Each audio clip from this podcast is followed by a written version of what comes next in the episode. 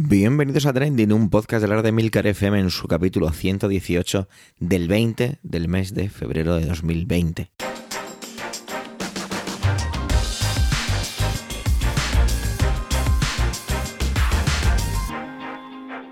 Trending es un podcast sobre lo que pasa, sobre lo que ocurre, sobre las noticias que pueblan las redes sociales. Todo ello con opinión y siempre con ánimo de compartir. Por ello somos varias voces, aunque yo, Javier Soler, haga un poco de presentador. Trending es tu podcast de noticias semanal. Adelante. Semana con carnaval, o por lo menos en mi trabajo es así.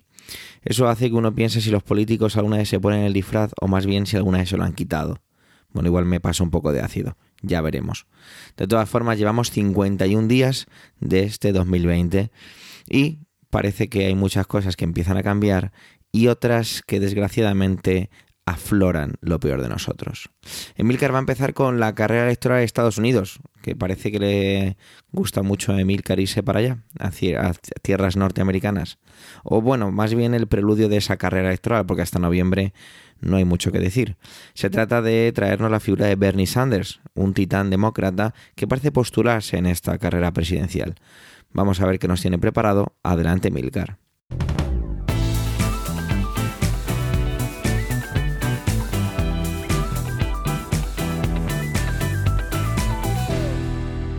La carrera demócrata a la presidencia recoge ahora mismo gran parte del interés que surge del panorama político estadounidense, lo cual ya es mucho decir, porque desgraciadamente con Trump hay siempre algo a lo que prestar atención.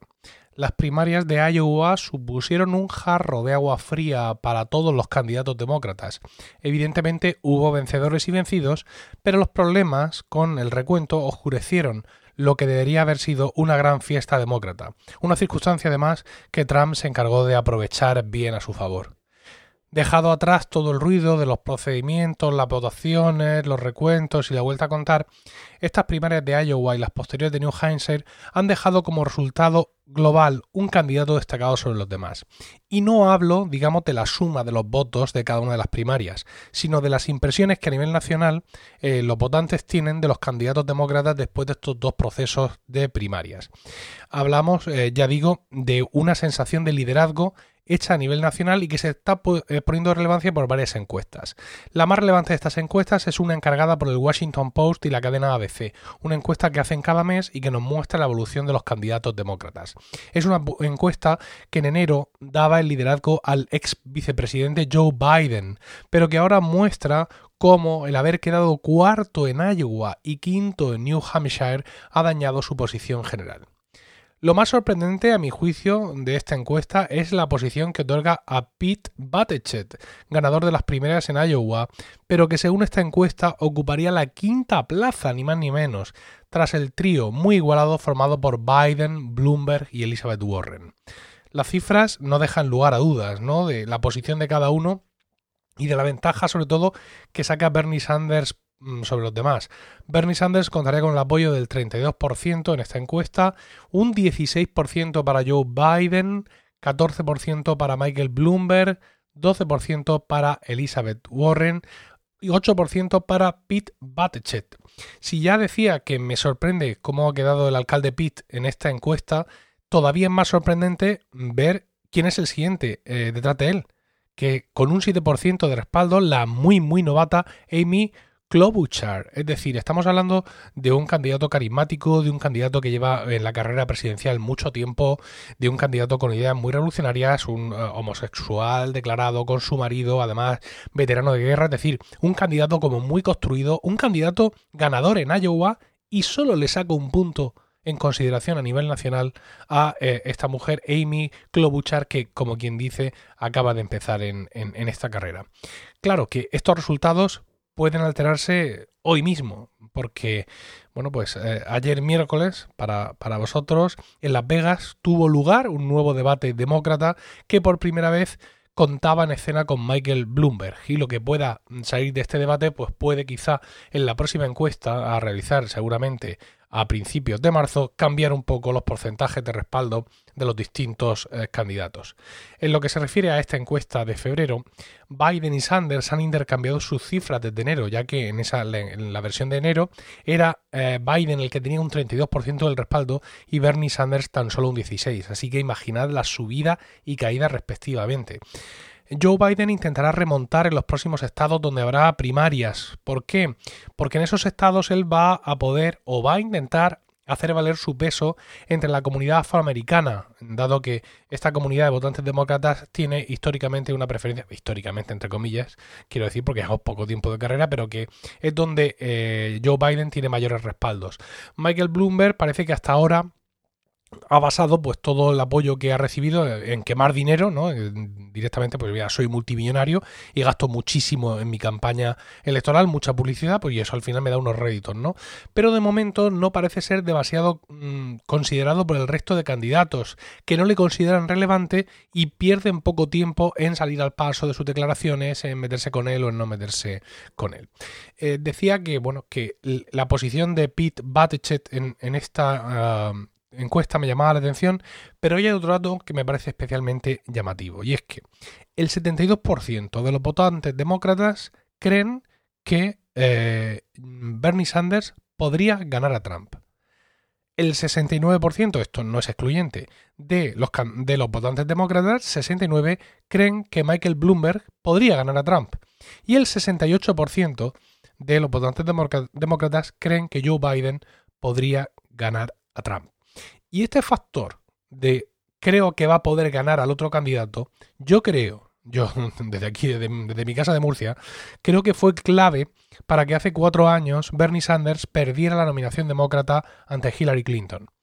Los demócratas pensaron entonces que un candidato más moderado podría atraer más votos indecisos de la zona centro y quizá en eso acertaron.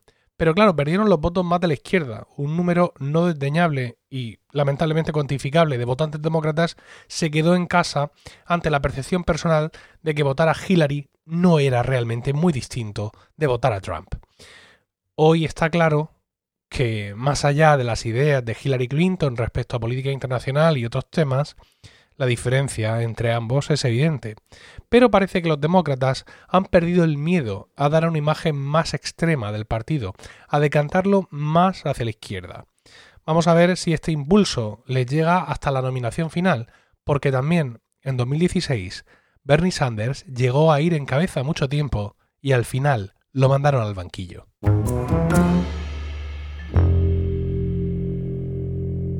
Aparece y desaparece un poco en las redes sociales todo el tema de los abusos a menores en Mallorca, en Mallorca, perdón. Eh, se cita en estas en las redes, quiero decir, pues una especie incluso a veces de conspiración acerca de tapar esta información y de que no tiene repercusión en los medios. Vamos a ver si el bueno de Antonio nos esclarece un poco todo esto que la verdad es que me tiene bastante despistado, aunque bueno, quizá al ser un tema sumamente desagradable, como que intento tampoco informarme demasiado de ello, lo reconozco. Adelante, Antonio.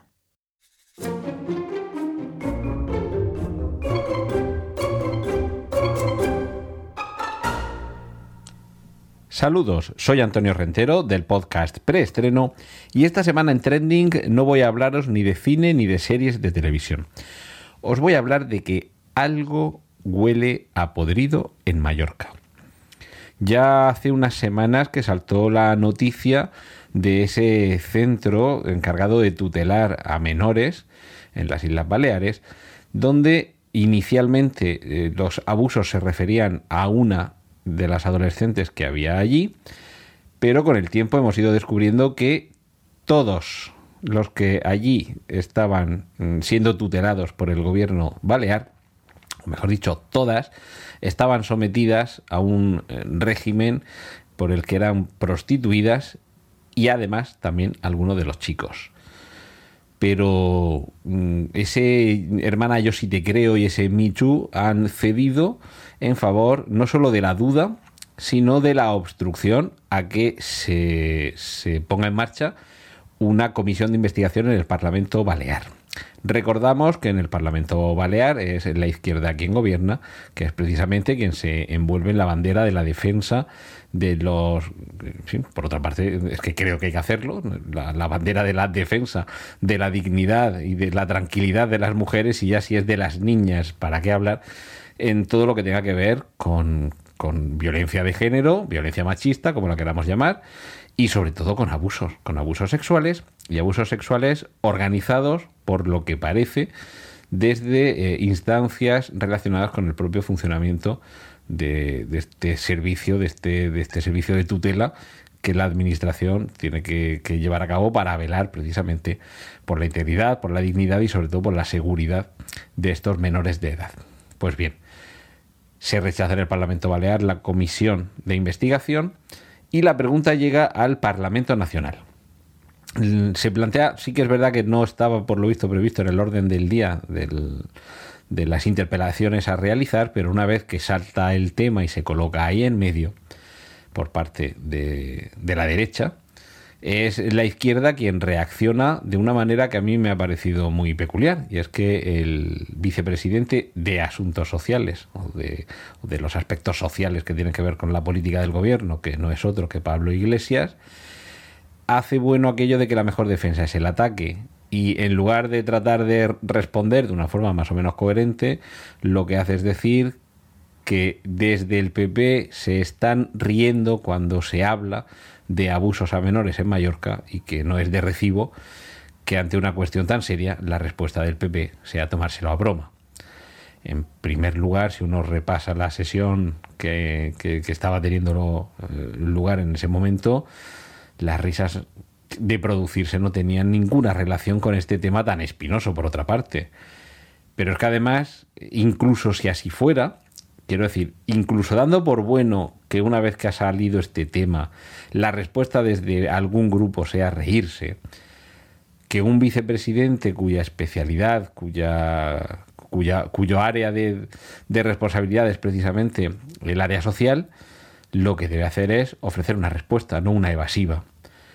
Ante un problema tan grave como que haya una corrupción de menores activa, que al parecer y según algunos indicios, desde las propias instancias de la Administración se habría hecho, mm, por un lado, no lo suficiente como para atajarlo, pero por otro, incluso haberse tomado una parte activa en que continuara existiendo esa situación, lo que hay que hacer, ya digo, es proponer soluciones, no quejarse de por qué se ríe usted cuando tratamos este tema. Y la cuestión, que por eso me refería al algo huele a podrido en Mallorca, la cuestión es que esto sigue sin investigarse en sede judicial, en sede, eh, perdón, en sede eh, parlamentaria, en sede judicial. De momento no se está sabiendo absolutamente nada. Y, no quiero ponerme conspiranoico, pero esto huele muy mal, suena muy mal, el que aquí no haya, eh, no se esté dilucidando responsabilidades de tipo penal y, es todo una colección de sombras la que se ha arrojado sobre esta situación tan dolorosa, pero también tan compleja, que al final al ciudadano de a pie le queda una extraña sensación de perplejidad ante la inacción, por un lado, en el gobierno balear, ya digo, sustentado por partidos de la izquierda, insisto en esto porque se supone que la izquierda siempre enarbola la bandera la defensa de la dignidad, de los derechos y, y, de la lucha contra los abusos, y más si es abusos sexuales y más si es abusos contra menores. Y no se está haciendo nada, no se está haciendo nada en, por parte del gobierno balear, tampoco se está haciendo nada por parte del gobierno de la nación y la única fuente mm, de consuelo para que se haga algo de justicia, que es precisamente eso, la administración de justicia, realmente mm, no se está sabiendo nada. sabéis que en cualquier momento que se establece cualquier tipo de proceso judicial contra cualquier eh, persona pública, sobre todo cuando tiene que ver con la política, que todo se convierte en arma arrojadiza, enseguida que comienza la acción de la justicia empezamos a tener eh, de esos eh, eh, sumarios bajo secreto, empezamos a tener filtraciones de todo tipo y aquí no estamos sabiendo absolutamente nada. Y es muy grave y es muy preocupante y de momento tampoco voy a, contar con quién con, con quién he tenido yo conversaciones o relaciones para saber datos relativos a, este, a estos aspectos tan peleagudos y tan sangrantes. Pero, en fin, fuentes que profesionalmente trabajan en, en, este sector me dicen que esto que ha salido ahora es lo de Mallorca, pero que como rasques en cualquier parte de España, sale algo, si no igual, muy parecido.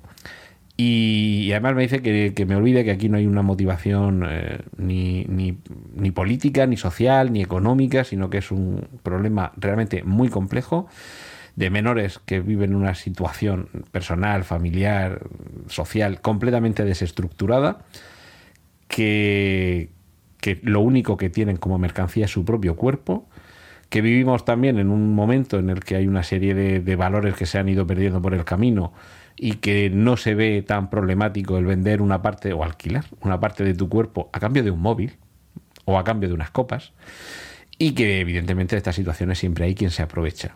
Y el mayor problema ahí es que los servicios sociales están saturados. Y además suele ser, eh, por desgracia, los menores que están en esa situación, eh, personas muy conflictivas, porque precisamente no tienen una vida nada fácil y resulta muy complicado, eh, incluso con la mejor de las intenciones, tratar de, de ayudarles. Y claro, todo esto se convierte, se convierte finalmente en un, en un infierno en el que viven ellos, viven ellos, viven ellas, y del que no solo resulta complicado salir, sino que cuando resulta que hay quien le viene muy bien que ese río esté tan revuelto, al final hay algunos pescadores que están haciendo su agosto.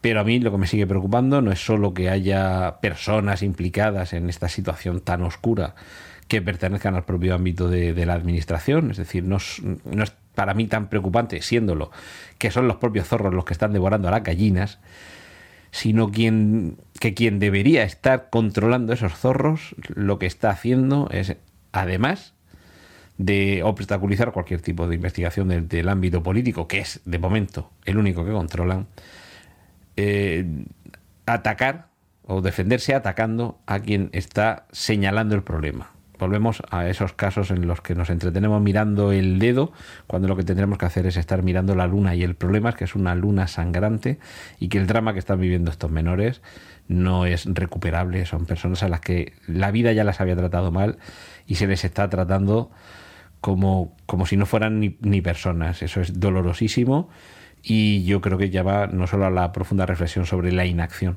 en este asunto, sino sobre el papel que se está arrogando el, el Estado como dueño de, de, vidas y haciendas y en este caso además no solo con inactividad, sino incluso con una pasividad sangrante, dolorosa, y que a mí me parece que es una irresponsabilidad completa y absoluta que desde las más altas instancias políticas no se está haciendo absolutamente nada por aclarar, por investigar y desde luego por tratar de detener esta situación. Siento esta semana estar tan negativo, pero este, este asunto desde que saltó a la luz pública me tiene el corazón no sé ni cómo denominarlo, me lo tiene estrujado completamente, es devastador. Y ver esta pasividad es, en fin, es para estar desolado. Siento que esta semana no, no estoy nada alegre con el tema que, he elegido para, para, tocar. Pero bueno, os dejo con el resto de mis compañeros aquí en Trending, a ver si alguno de ellos tiene algo un poco más positivo que tratar esta semana. Un saludo de Antonio Rentero.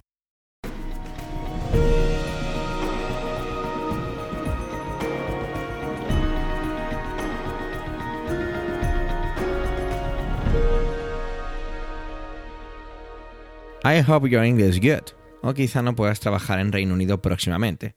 Este sería un poco el titular fácil, ¿no? El clickbait o el comentario amarillo sobre la verdadera noticia que esconde el inicio de mi intervención.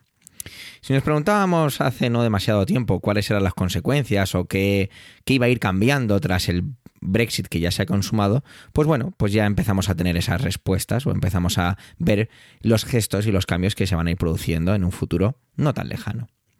No puedo decir que me sorprendan, pero tampoco puedo decir que me parezcan bien o mal. O bueno, ya veremos hacia dónde va mi opinión. Reino Unido pues retoma el control total de su frontera ya que no está sometido dentro del marco de la Unión Europea y quieren que la gente vea cómo se van tomando medidas al respecto. Por un lado, podríamos definirlas como proteccionistas y por otro, totalmente elitistas. O quizá tenga que moderar esta palabra en el final de mi intervención. Se habla de un sistema para poder trabajar y residir en Reino Unido a través de puntos, ¿no?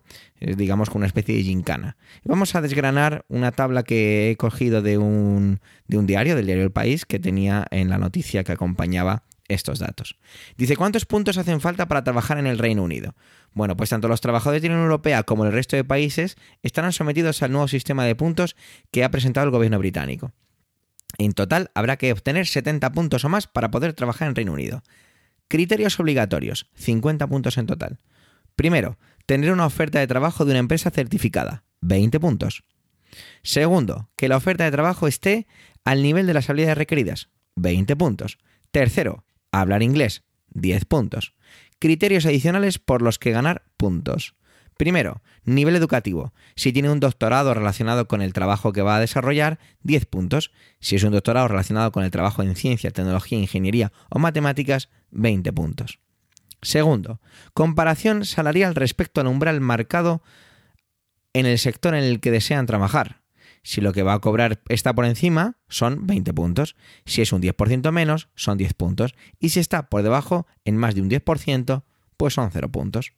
Tercero, si se trata de un sector en el que hay escasez de trabajadores en el Reino Unido, 20 puntos. Hasta aquí la tabla obtenida del país. Estas medidas pues entrarían en vigor eh, a partir de enero de 2021 y bueno, yo estoy seguro que todo esto va a recibir muchísimas matizaciones y cambios hasta su puesta de largo, como es lógico. El gobierno de Johnson pues siempre promulgó su preocupación y era parte de su campaña todo lo que tiene que ver con la inmigración, ¿no? Y bueno, yo creo que está dando un poco a sus simpatizantes, a sus votantes, un poco lo prometido con todo lo que tiene que ver con el proceso de separación total, aunque ya estamos separados, pero estamos en el periodo de transición. Por supuesto, la oposición, pues evidentemente se lanza a criticar estas medidas, tachándolo de cínica, y yo creo que se centraban demasiado en la chorra del idioma. He leído un par de frases al respecto. Bueno, yo creo que es una reacción un poco tibia, pero también es cierto que todavía esto no ha llegado a debate en la Cámara y por lo tanto, bueno, pues supongo que se genera ese debate que decía que tiene que llegar. Sin embargo, esta propuesta pues deja fuera a trabajadores de, que Reino Unido necesita y estaba leyendo que varias patronales o varios sectores esta medida la veían un poco, entre comillas, con miedo, porque, bueno, eh, por ejemplo, el tema de los trabajadores no cualificados, pues son un motor muy importante en el desarrollo, han sido y son, y posiblemente sean, y ahora, pues estos sectores ven peligrar y ven incluso decían peligrar, y digo la palabra transformar sus fórmulas de empleo, ¿no? Porque el gobierno les empujaba a crear medidas proteccionistas de sus trabajadores. Bueno, vamos a ver. Todos recordamos o conocemos gente, yo conozco varios casos, que se fueron a Reino Unido a probar suerte y a trabajar lo que fuera en muchas ocasiones, mientras por lo menos pues se aprendía inglés, ¿no? Pues parece que esta fórmula ya va a dejar de existir. Estas medidas solo afectan a los nuevos casos. Es decir, que si hay gente que ya trabaja allí y tiene sus visas en vigor, pues no van a ser modificadas. Lo que pasa que esto tampoco me ha, lo he encontrado con una, con una certeza absoluta, ya que no he encontrado mucha documentación. Ya digo, esto no deja de ser todavía un proyecto y no se ha presentado de manera oficial. No podemos pensar que estas sean las peores medidas del mundo, las más restrictivas. Si nos vamos a países como Estados Unidos o Canadá, pues son increíblemente difíciles el poder optar a trabajar allí y tener una visa para poder trabajar en y residir, mejor dicho, trabajar y residir, perdonar que me he trabado un poco ahí, para poder ejercer allí. Sin embargo, pues no deja de ser llamativo, ¿no? Y eh, que sea recibido eh, allá donde vayas solo con una buena formación es lo mínimo que necesitas, pues también me llama la atención, pero tengo que empezar a decir que, bueno, que quizá no sea tan descabellado en algunos casos, ¿no? Al final, los países o las legislaciones quieren lo mejor de lo mejor para poder progresar. No sé. Quizá me estoy empezando a contagiar de este mundo canallesco y poco tolerante con el que tenemos al lado. Quizá que sea políticamente incorrecto este sistema de protección, y digo políticamente incorrecto cuando son políticos los que lo están proponiendo. Quizá lo políticamente incorrecto se ha vuelto una herramienta puramente política. Tengo que reconocer que mi postura pues, se ha relajado bastante, según he leído mm, bastantes artículos, informaciones sobre todo este sistema. Y es que creo que es más complejo de lo que parece a priori, ¿no? Por ejemplo, el problema, Reino Unido decía que necesitaba 70.000 temporeros para todo lo que tiene que ver con el sector de la agricultura del año pasado, y estoy seguro que cuando el año que viene nos necesiten, se les permitirá entrar. Es decir, no todo es tan blanco ni tan negro en este tipo de cosas. Evidentemente esa conveniencia de el que quieres visitar o al que, bueno, visitar no, sino en el donde quieres trabajar y tienes que regirte por tus reglas. Evidentemente, si nos ceñimos al pasado, pues para, para todos los europeos esto es un paso para atrás, está claro, ¿no? Pero no deja de ser curioso hacia dónde nos vamos separando otra vez. Tengo que reconocer también que, para mí todo esto tiene como un tufillo a, esa palabra que se ha utilizado mucho y que se sigue utilizando y es populismo, ¿no? Medidas populistas. Pero es que la política, y ahora digo entrecomillado general, actual, pues creo que, va mucho de esto y que está mm, ganando muchos adeptos en este tipo de, situaciones. Por eso yo creo que está bastante medido que el gobierno de Johnson, su gabinete, saque este tipo de medidas ya. Estamos a día 20 de febrero y que vayamos viendo este tipo de situaciones. No sé.